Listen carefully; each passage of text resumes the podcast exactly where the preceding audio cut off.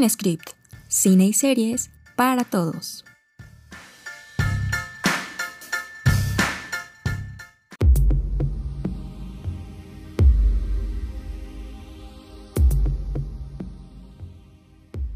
Hola a todos, bienvenidos a Script. Yo soy Anaí Medina y hoy es el turno de hablar de Misa de Medianoche, el trabajo más reciente de Mike Flanagan.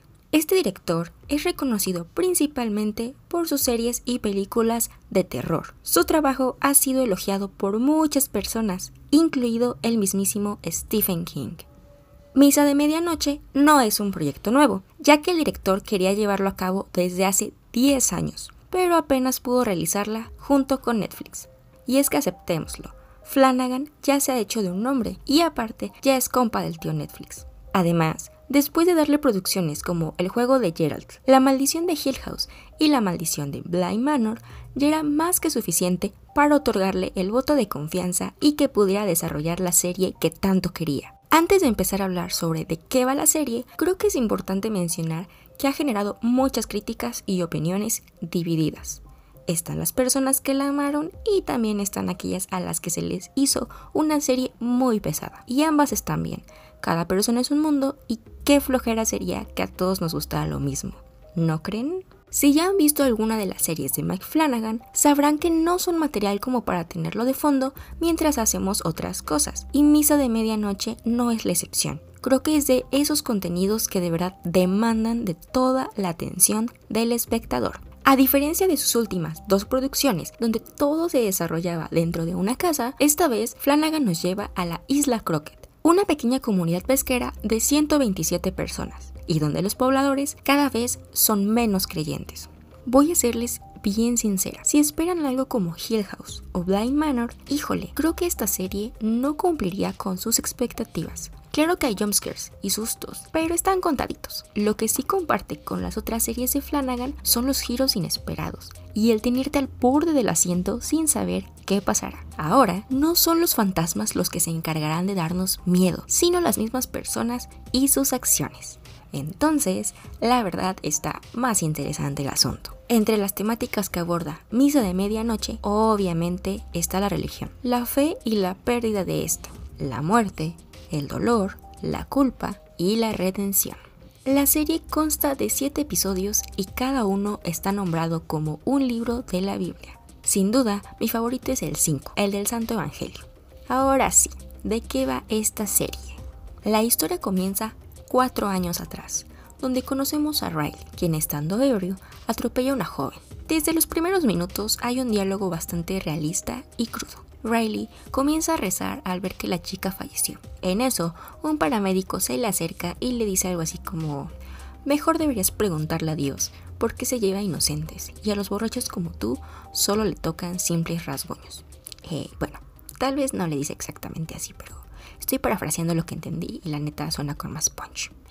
Después vemos que nuestro protagonista va a la cárcel y ahí nos enteramos que todas las noches sueña con la chica que atropelló. Se le aparece con el rostro desfigurado y Riley evidentemente siente mucha culpa.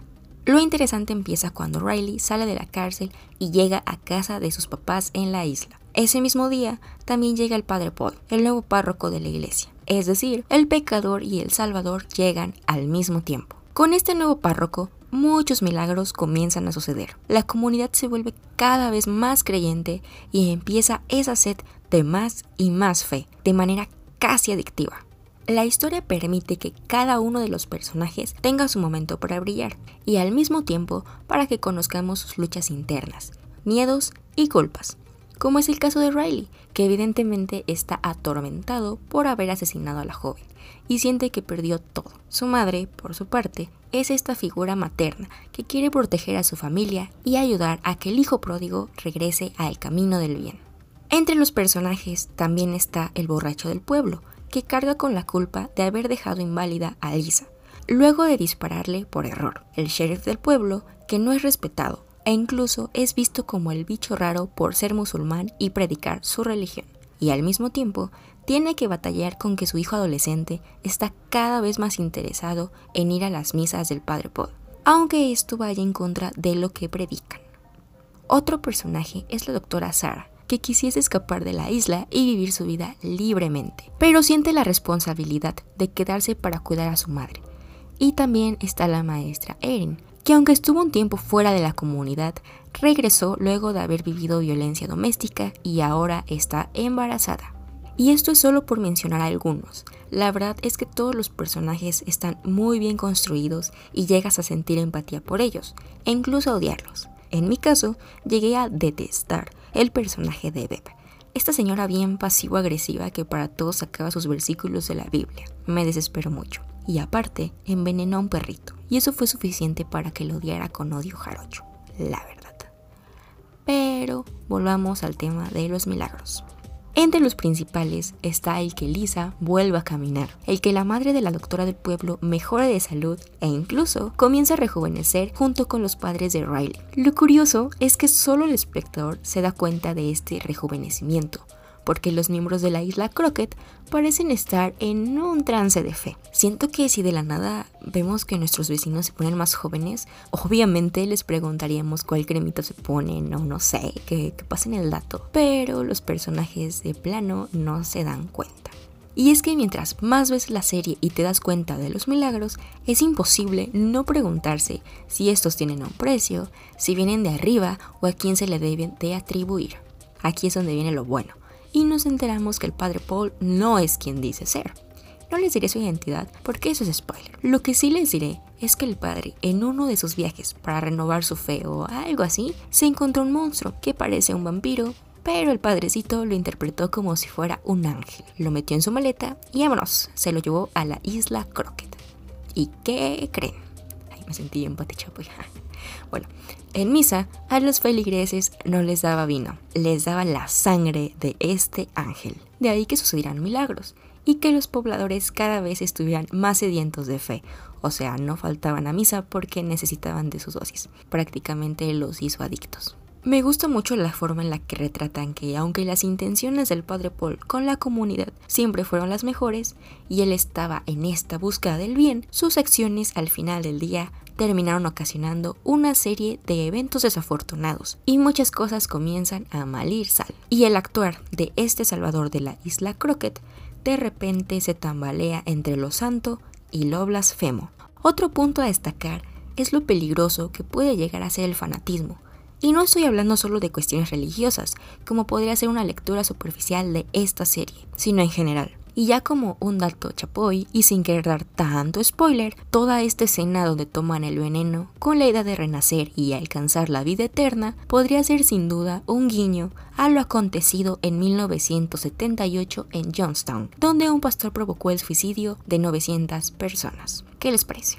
Diría que esta es una serie que se va cocinando a fuego lento. Algo que sin duda se destaca de esta producción es el guion los personajes llegan a tener diálogos bastante largos y de verdad llega a ser hasta catártico escucharlos. El director no escatima en tiempo, deja que los personajes fluyan y expresen todo su sentir. Es así como nos encontramos con monólogos bastante profundos sobre cuestiones como ¿cuál es nuestra razón de existir? ¿Qué pasa después de morir? ¿Qué pasa cuando mi corazón deja de latir? Entre algunos otros cuestionamientos sobre por qué Dios no hace nada para evitar el sufrimiento en el mundo si tiene la posibilidad de hacerlo.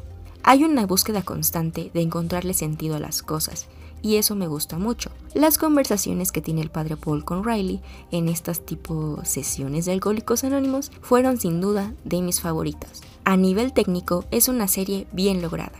Y en cuanto a la fotografía, podemos encontrar planos cenitales, aéreos y los planos secuencia a los que Flanagan ya nos tiene más que acostumbrados. Ya para terminar, solo me resta decirles que esta serie me gustó muchísimo. Y de nueva cuenta, eh, no quiero dar tantos spoilers, aunque creo que ya de un par, una disculpilla, pero creo que una de mis partes favoritas es justo la redención de Riley. Y esta escena donde está en el bote y justo antes de morir ve a la chica que asesinó y es como si ésta lo perdonara y su alma por fin pudiera descansar. Vaya, es, es algo muy bonito y triste al mismo tiempo. Y bueno, también la escena final me sacó un par de lagrimitas, no les voy a mentir. Se las recomiendo mucho si quieren filosofar un ratillo. De verdad, denle una oportunidad. Pudiera parecer lenta al principio, pero vale completamente la pena. Si ya viste la serie, me gustaría que me contaras qué piensas. ¿La criatura vampiro se salvó o no. Leí en algunos artículos que bien podría representar al mal y cómo este puede estar ausente durante un tiempo, pero siempre regresa. ¿Tú qué opinas? Me gustaría leer tus comentarios. Recuerda que Sin Script está en Facebook e Instagram. Espero que si llegaste hasta este punto del episodio te haya llamado la atención y le des una oportunidad a esta serie. Recuerda que la puedes encontrar en Netflix. Gracias por escuchar este episodio. Yo soy Anaí Medina y si quieres escuchar más recomendaciones, te espero aquí el próximo miércoles. ¡Nos vemos!